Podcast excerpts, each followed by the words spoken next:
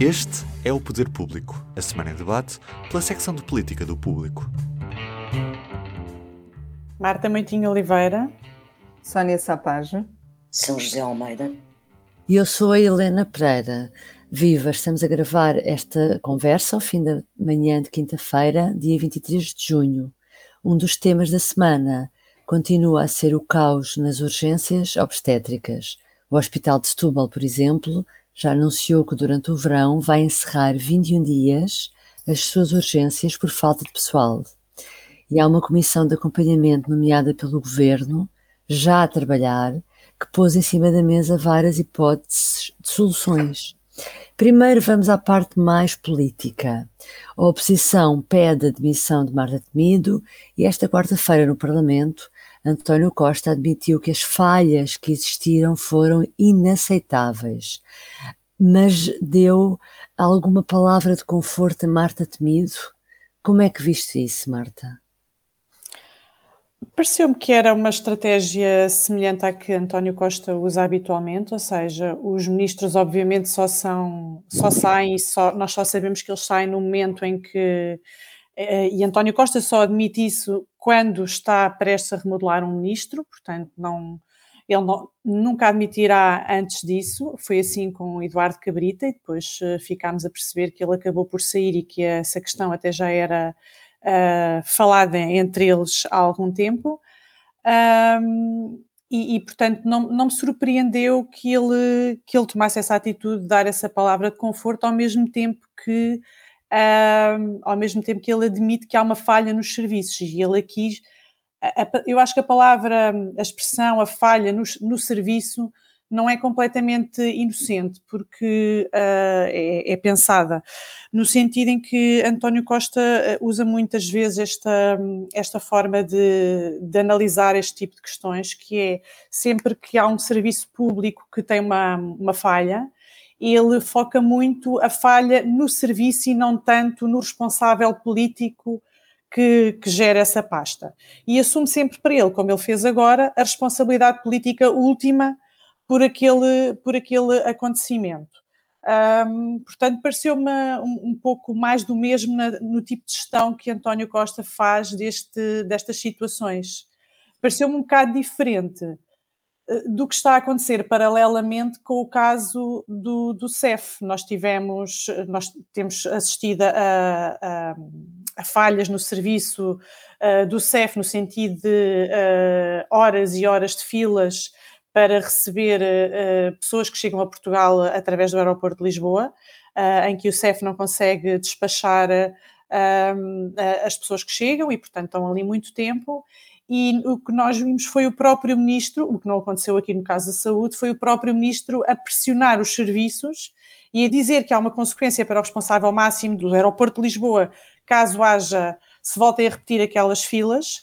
E no caso de Marta Temido, uh, nós não vimos isso, até porque os problemas também estão um bocado mais dispersos, são vários hospitais com problemas, também seria mais difícil fazer isso há aqui, pronto, esta nuance, sendo que da parte de Costa uh, parece-me igual à gestão que ele faz destes casos. No caso, no caso do MAI, o murro na mesa, por assim dizer, do ministro José Luís Carneiro parece que, que teve efeito, não é? Porque nos últimos dias realmente as coisas têm estado mais calmas.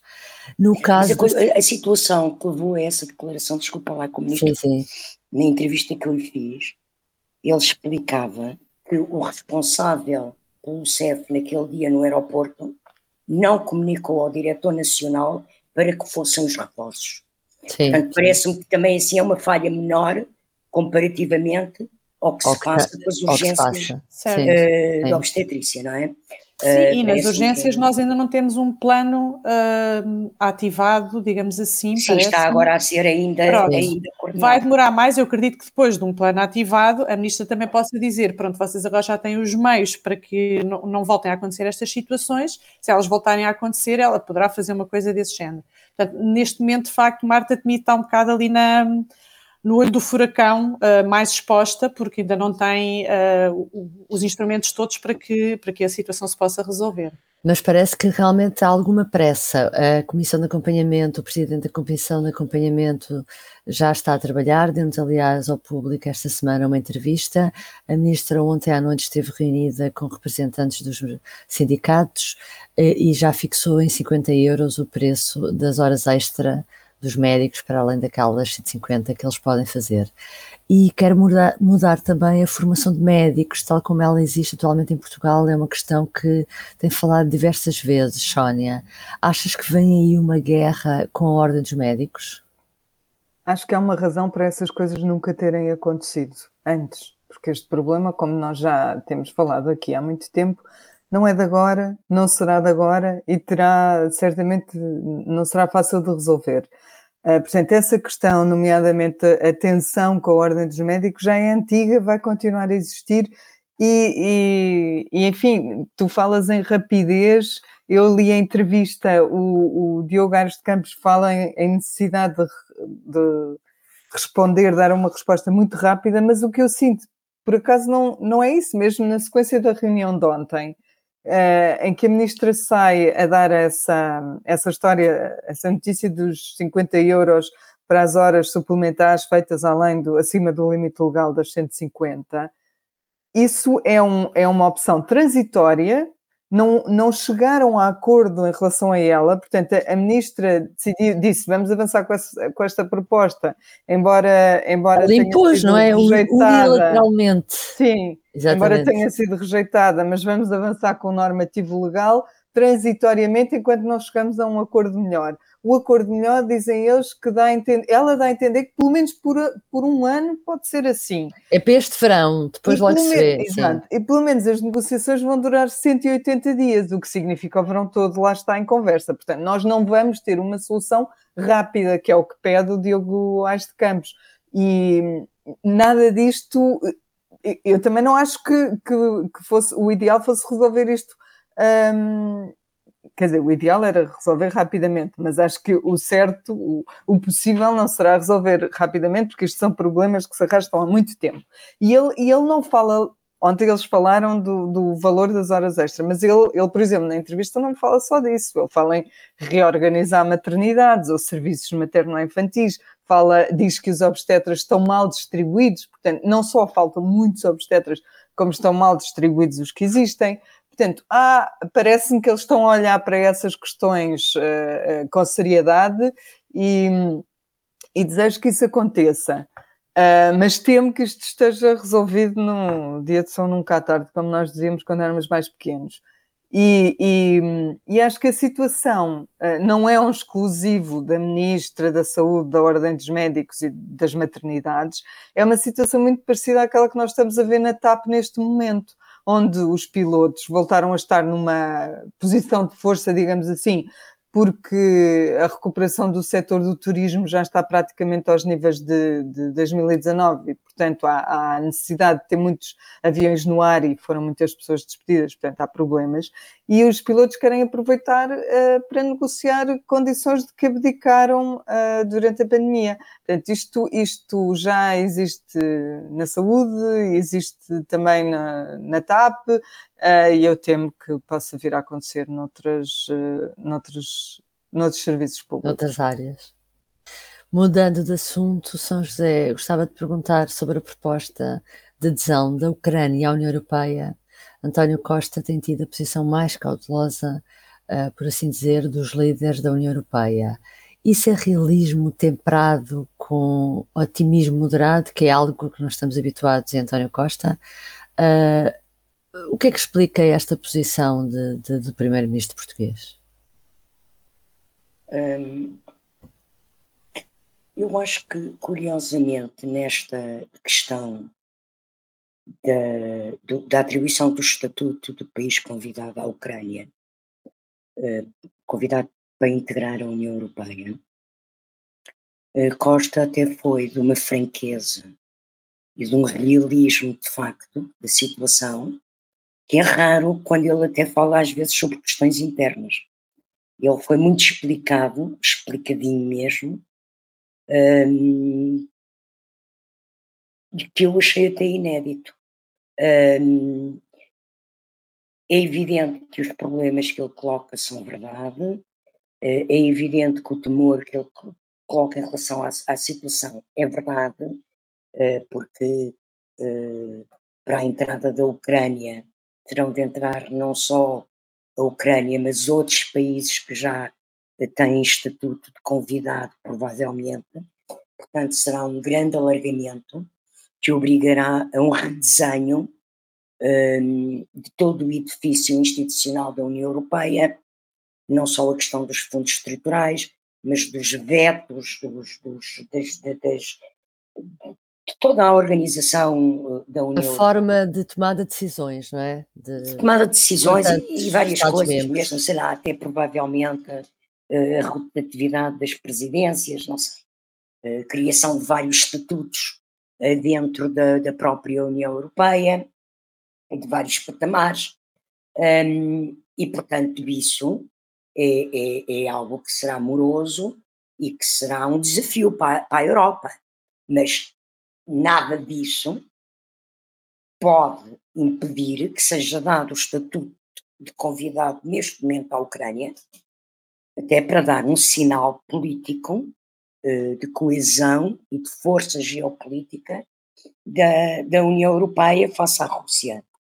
Um, o que eu penso que António Costa terá feito que espantou o país foi não só esta franqueza do alerta dos problemas que isto levanta depois na prática, foi não ter sido veemente de início, uh, com a mesma visibilidade com que expôs os problemas, um, não foi veemente um, a defender a integração da Ucrânia.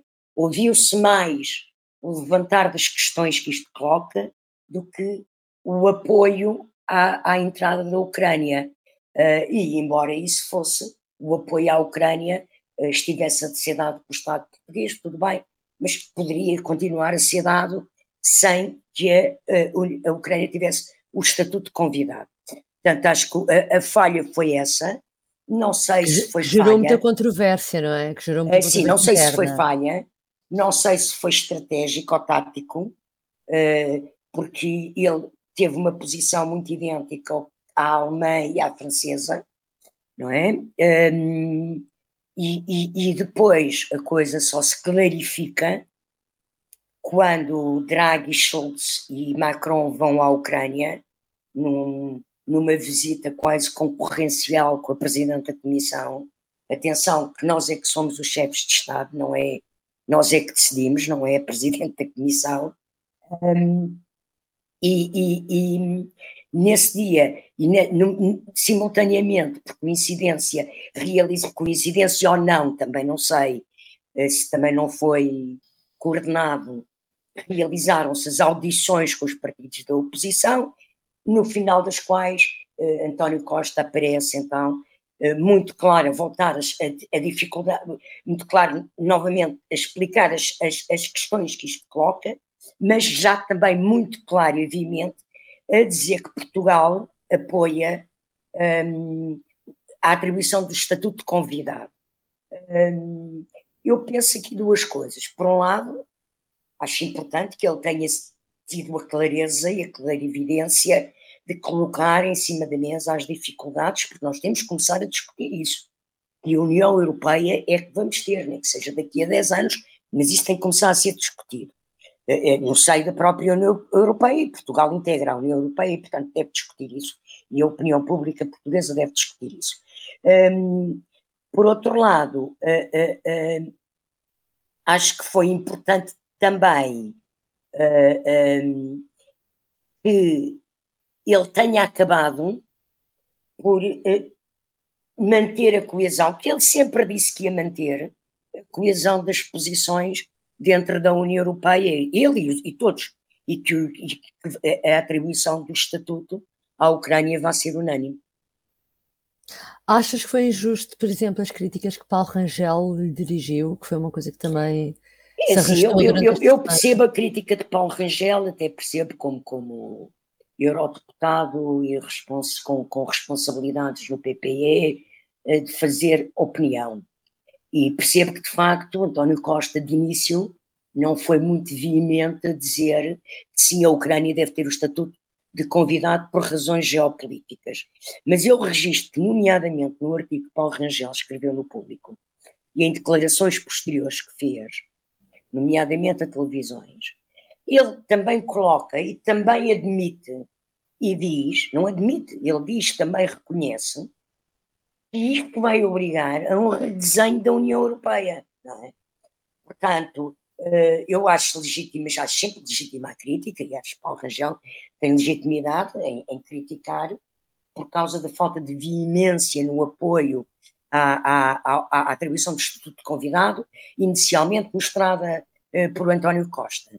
Mas registro que o próprio Rangel, nomeadamente no artigo que escreveu no Público, alerta para as mesmas coisas que António Costa tinha alertado e, e continuou a alertar, não é?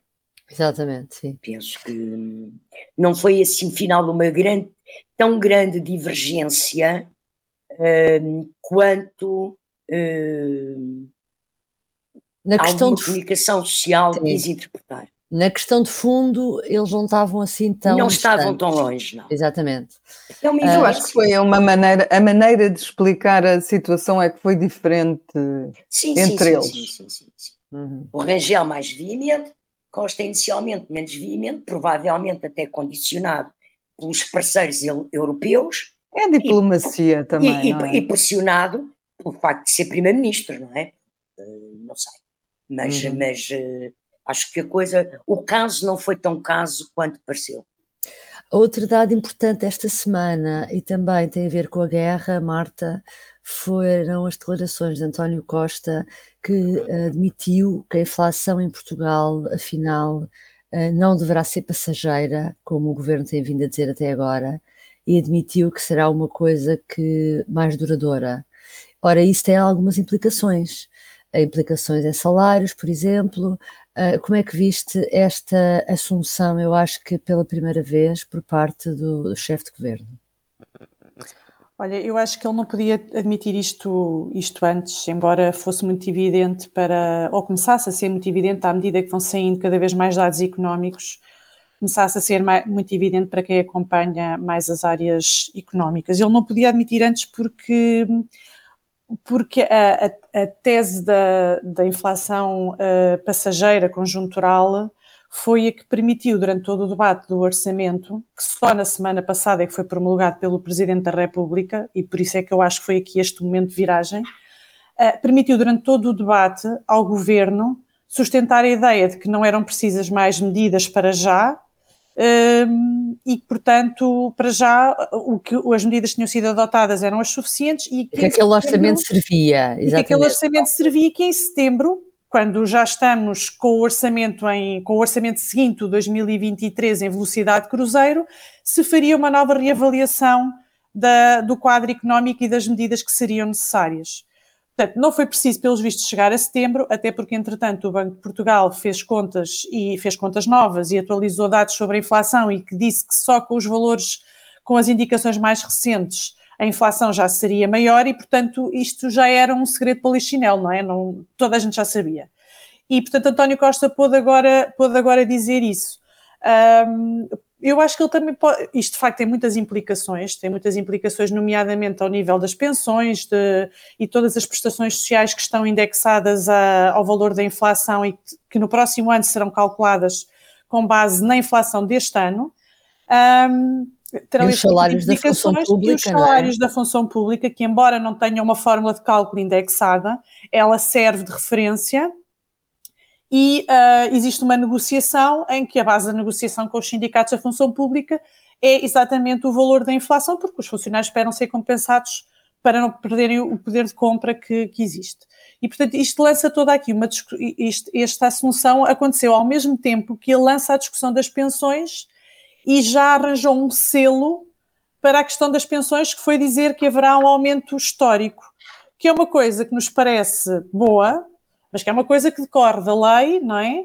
E que, mas que basicamente politicamente permitiu-lhe já arranjar um rótulo bom para o que vai acontecer às pensões, embora nós possamos perceber rapidamente que elas vão aumentar muito em termos nominais, mas não haverá aquela compensação real que, ou pelo menos completa, do poder de compra. O aumento uh, vai ser comido pela inflação. Pois, pois, exato. É, elas, elas aumentam de facto com a inflação, mas porque, mas porque, mas depois a, inflação come uma parte daquele rendimento, claro. Uhum. Isso, é, isso leva-nos à pergunta que eu tinha aqui preparada para a Sónia, que é, uh, primeiro foi António Costa a falar do aumento histórico de pensões para 2023, depois Marcelo Rebelo de Sousa veio dizer a mesma coisa, uh, é uma forma de desviar as atenções de outras más notícias que a inflação nos irá trazer, Sónia? Eventualmente, mas, mas a situação é um bocadinho aquela que a Marta estava a descrever, que é isto não é uma benesse que de repente o, o Primeiro-Ministro decide dar, isto de facto decorre de, de, compromissos que foram aprovados antes. Mas eu acho, atenção, e eu depois posso explicar melhor, mas eu acho que isto tem, tem um bocadinho, uh, pode ter um bocadinho. Deu-me, deu-me, lembrou-me logo duas coisas. A primeira é que o Primeiro-Ministro tem um novo, um novo assessor de comunicação, ou, ou tem um novo diretor de comunicação, comunica, diretor de comunicação. Seda, não é? Lembram-me isso e lembram-me também que Belém e o governo estão a ficar mais próximos depois de uma fase em que, em que as, as, relações foram conturbadas, digamos assim. Mas, mas em relação a, às pensões, isto de facto parece um pouco de otimismo excessivo do, do Primeiro-Ministro, quando nós ouvimos aqueles valores próximos de 10%, 7%, andam à volta disso. Um, e eu acho que ele, apesar de tudo, quero dar um sinal aos mais frágeis de que está atento ao verdadeiro problema que vai assolar o país nos próximos meses e talvez anos, que é a inflação. Um, mas na realidade, também, depois se nós lermos um bocadinho mais sobre isto, uh, no ano presente, estes aumentos podem não ser um problema para as, para as contas públicas, porque um, nós estamos à espera que haja um crescimento do PIB e o crescimento do PIB significa também mais coleta de impostos, não é? Portanto, o, o governo vai ter mais dinheiro disponível. Ou seja, tendo mais receitas, pode, pode escolher aplicar certas, certas receitas dessas em, em, em, pensões, como decorre da lei, ou em outras coisas. Eu acho que depois isto vai criar é um problema nos anos seguintes, nos anos de pós-pandemia, de pós-guerra e, e de crise como estamos à espera porque de acordo com o que eu li em coisas que nós vamos escrevendo, esta, esta receita, esta despesa uh, pode superar os 2 mil milhões de euros. E, e, é muito dinheiro, não é? Como é que vai ser num ano em que já não, já não temos o PIB a crescer? Uh, logo veremos. Porque o aumento fica para sempre. Um, sobre, sobre, a questão da nova estratégia e da proximidade uh, Belém-São Bento, uh, que, era, que foram as duas coisas que, este, que esta situação me lembrou, o que a tua pergunta me sugeriu. Eu acho que realmente é capaz de haver aqui uma diferença de, de atitude e do Primeiro-Ministro, que pode ou não ter a ver com esse novo diretor de comunicação, mas já aquele, aquele périplo que ele fez pela Europa, aquela ronda que ele fez por várias, vários países europeus, uh, uh, o, o, político internacionalista, o político que, que num tempo em que nós prevemos crises dá boas notícias, em que, está disponível para resolver os problemas, isto isto sugeriu-me aqui toda uma nova, uh, um novo tempo, digamos assim. Marcos Mendes dizia esta semana que isso tem a ver com uh, outra agenda de Costa, que pois, é uma agenda europeia. Eu sei, mas isso, até ver a especulação, e eu não, não sei falar sobre isso porque não tenho informações, uh, informações internas. Sinalizo só que, de facto, há aqui qualquer coisa de, de diferente. Uh, em relação a, a Marcelo e, e, Costa, nós, e essa sintonia que me. Enfim, que eu acho que existiu neste ponto, ou pareceu existir. Nós vemos do, vimos de um momento em que houve assim uma série de, de dissensões entre eles, os, os, nomes do governo que foram para a imprensa antes de irem para Belém, uh, o, o, presidente a avisar na posse que o primeiro-ministro não podia sair antes de tempo. Um, enfim, houve assim uma, uma série de coisas. Também o, o, Presidente anunciou logo que ia enviar os metadados e, e outras coisas para o TC, quase como assim, mostrando-se muito interventivo, que ele é. Um, mas eu acho que, acho que isto é o primeiro sinal, e, e eu não tenho, enfim, é, também é especulação nesse aspecto, mas eu acho que é o primeiro sinal de que a relação entre eles também passou a um, a um novo nível e a um nível mais apaziguado, digamos assim. Mais de Acho que eles vão entrar numa nova Óbvio. fase, provavelmente por causa da crise que aí vem, provavelmente por causa da inflação e porque o, o Presidente também tem, tem isso em conta, mas acho que eles estão numa fase mais próxima agora. Uhum. São José, concordas neste aspecto com a Sónia? Porque eu, eu uh, relembro que, por exemplo, uh, no caso da, da saúde, Marcelo protegeu a Ministra da Saúde e o Governo. Uh, nesta recente conferência dos 10 anos do Conselho de Finanças Públicas, chegou mesmo a dizer que a disciplina orçamental tem de ser mantida e fortalecida, dando também com isso um sinal de apoio a António Costa e distanciante das recentes críticas de Cavaco Silva. Uh, portanto, vês também, como a Sónia, aqui alguma aproximação entre Presidente e Primeiro-Ministro? Sim, sim. Depois de um, de um período após as eleições em que o Presidente da República foi muito interventivo e até interpelou diretamente António Costa uh, sobre a questão de ele clarificar a especulação que corria de que queria ir para a Europa daqui a dois anos um, e que depois teve a resposta do Primeiro-Ministro num debate parlamentar, numa resposta a Rui Rio, que era para o Presidente a assumir e a, a assumir oficialmente o Parlamento. Mas é que não se ia embora, que ficava não se ia fim, embora é? e que ficaria até ao fim da legislatura. Um, portanto, depois dessa fase interventiva, Marcelo, esta semana, mostrou-se mais uh, mais próximo e, e, a, e, a, proteger e a secundar uhum. e, e, a apoiar o governo. Penso que isso se deve não a uma casa do gato e do rato, mas porque o Presidente da República, penso eu que seja isso, é uma pessoa que tem noção, tem capacidade de análise, como poucos, e, e, e, é perceptível que os tempos que aí vêm, os anos que aí vêm, não é meses, é anos que aí vêm, são meses muito difíceis para Portugal e anos muito difíceis para Portugal. Mesmo que a guerra termine em breve, as consequências desta guerra eh, sobre uh, uh, uh, as inflações, os preços de tudo, começar pela energia, as quebras de cadeias de abastecimento, a somar à, crise da quebra das cadeias de abastecimento com origem na China, que é um dos grandes abastecedores do mundo e da Europa, não é?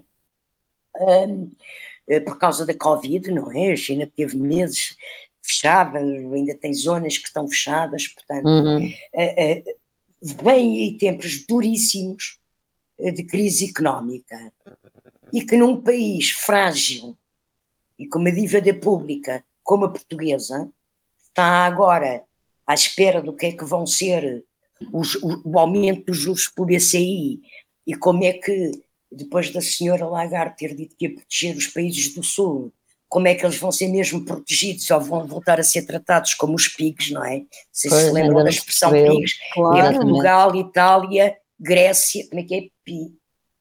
Portugal, Portugal Itália, Itália Irlanda, Grécia, Grécia, Espanha. Espanha.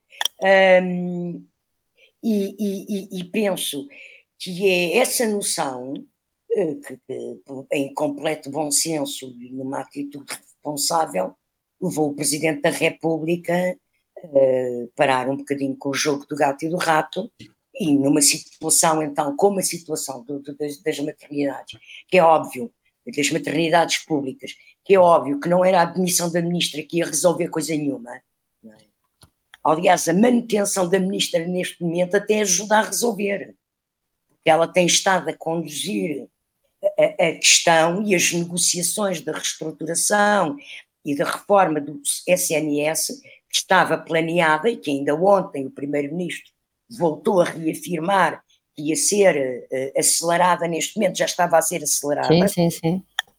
A lei de enquadramento da lei de bases apresentada em julho, os outros programas todos de reestruturação de serviços a avançarem, uh, a renegociação das carreiras, percebi eu, é onde entra também a formação, as, das carreiras, da progressão das carreiras e da questão salarial, não é? Um, e da disparidade que há entre público e privado e dentro dos hospitais, entre médicos do SNS e dos médicos tarefeiros nas horas extraordinárias, um, eu penso uh, que, que, que Marcelo secundar o, o, a posição de Costa numa situação destas, e nomeadamente da Ministra da Saúde, é importante e é, e é, e, e é uma atitude de bom senso político, não é? Uhum. Quer dizer, quando já está tudo a explodir, não pode ser o Presidente da República que saia terreiro para deitar ainda gasolina na fogueira, exatamente, não é? Exatamente. Pronto. Sim. Portanto, acho que fez o que devia ter feito e que esteve bem. Uhum. Bom, terminamos agora de uma forma. O que não mais... quer dizer que depois, em particular, uh, nas tais conversas não, haja não são reveladas, o professor Marcelo Rebelo de Sousa, Presidente da República, não faça as críticas que deve deixar fazer uh, ao Primeiro-Ministro e à Governação. Uhum, uhum. Não, não quer dizer que ele se cale em privado, mas fez bem em público, pelo menos, acalmar um bocado o tom de tensão. Exatamente. Não Bom, será o tipo de pessoa que se cala, acho eu, em privado. Sim, ele em privado eu, não se cala. Eu imagino aquelas reuniões... Em público. Sim, ele às vezes também não se cala em público, não é? Exato. Muitas vezes Nós não sabemos. se cala em público. Mas Nós foi de bom senso, neste momento, baixar o tom. Sim. Neste caso, a gravidade da situação, não é? É, algo, é, é, uh, E não é só o atual, é o que aí vem. Vem é isso, eu também acho que é. Eu também acho que ele tem muita noção de qual é o, o problema para o qual nos encaminhamos e que é preciso, enfim, estarem sintonizados.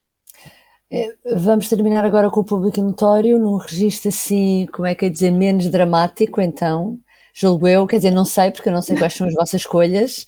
Uh, Marta, vai ser dramático ou não?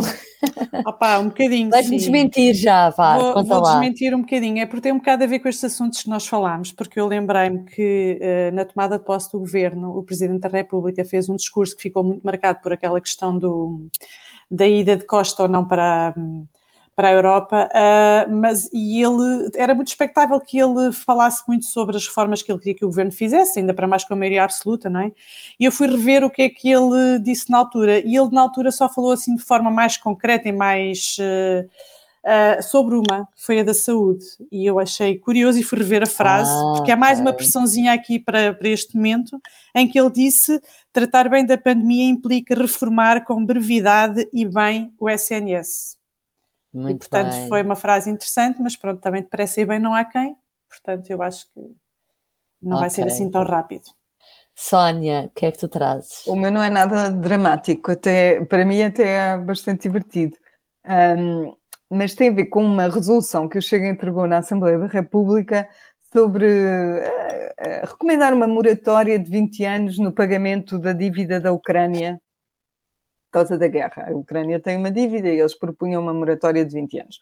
Qual é o problema? É que o, a resolução tem, tem algumas páginas e, e, a determinada altura, logo na, na folha de rosto, ainda na, na parte da introdução, eles dizem, eles escrevem, ao abrigo das disposições constitucionais e regimentais, o grupo parlamentar do Bloco de Esquerda propõe que a Assembleia da República recomenda ao Governo que dois pontos.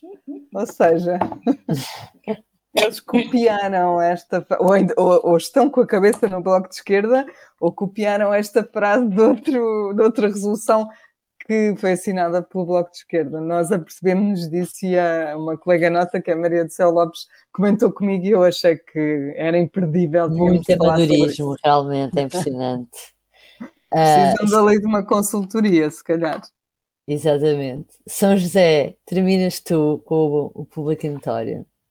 Pois eu não tenho um público notório, mas quero aproveitar este momento, ainda bem que estou a terminar, Quero lembrar a Ana Gomes Ferreira, nossa colega jornalista do público, um, a quem me ligam laços especiais, porque a Ana foi estagiária da Fundação como eu, fizemos o cursinho juntos, juntas, fizemos parte dos 40 que fizeram os escolhidos, que fizeram uh, eh, um, o cursinho, que fizeram o estágio no público de, de dois meses e, e, e, e éramos ambas professoras. Uh, éramos as duas pessoas, creio eu, que eram professoras naquele grupo. E éramos professoras provisórias. E o estágio no público, dos quais só depois ficaram 25 pessoas, em 40, um, coincidia com o início do ano letivo. E então decidimos, ambas, que não íamos aceitar os, os horários, íamos, portanto, abandonar durante um ano a carreira de professora, correndo o risco de, no fim do, do estágio, ficarmos desempregadas. Tomámos a decisão juntas, eu desisti primeiro e depois de eu desistir, fui com ela à porta da escola, nós estávamos na Quinta do Lambert, fomos a pé até à escola onde ela tinha sido colocada no Lumiar, eh, e eu fiquei ao portão e ela foi lá dentro desistir do horário, e, e pronto, e, e, e, é uma pessoa com quem eu criei na altura laços muito profundos, como com outras pessoas que nessa altura eram, faziam parte desse grupo de estagiários, em que se incluem algumas pessoas da direção do público hoje em dia, e ainda jornalistas no público, outros jornalistas do público atuais, um, mas eu acho que além desses laços, uh, eu penso que a morte da Ana, além de uma perda evidente para as filhas dela, um, é uma grande perda para o jornalismo português e para o público. Eu acho que no, ela era editora do, da secção de mundo, não é? do internacional, e penso que o período de doença dela de mais de um ano já foi uma perda para o público e já se refletiu, creio eu, eh, no público. E, portanto, quero aqui prestar a homenagem e o meu agradecimento pelo que ela fez pelo jornalismo, do que ela fez pelo público e pelo privilégio de ter tido a relação que teve comigo. Ontem foi muito visível a emoção de, de toda a redação e, e, ficou claro que ela vai ficar viva nas memórias de muita gente, não só porque passou ali muitos anos, mas porque hum, tinha bom, muita qualidade. Sim. Uhum. E o humor, toda a gente falou sim, no humor sim, dela. Uh, morreu esta semana, a editora do Mundo, morreu esta semana aos 56 anos, muito cedo, vítima de cancro. Era uma jornalista excepcional, era uma pessoa notável que realmente ficará para sempre uh, no nosso coração e fizemos aqui uh, também esta homenagem. Uh, muito obrigada por nos ter acompanhado esta semana. Até breve. Até breve. Até breve. O público fica no ouvido.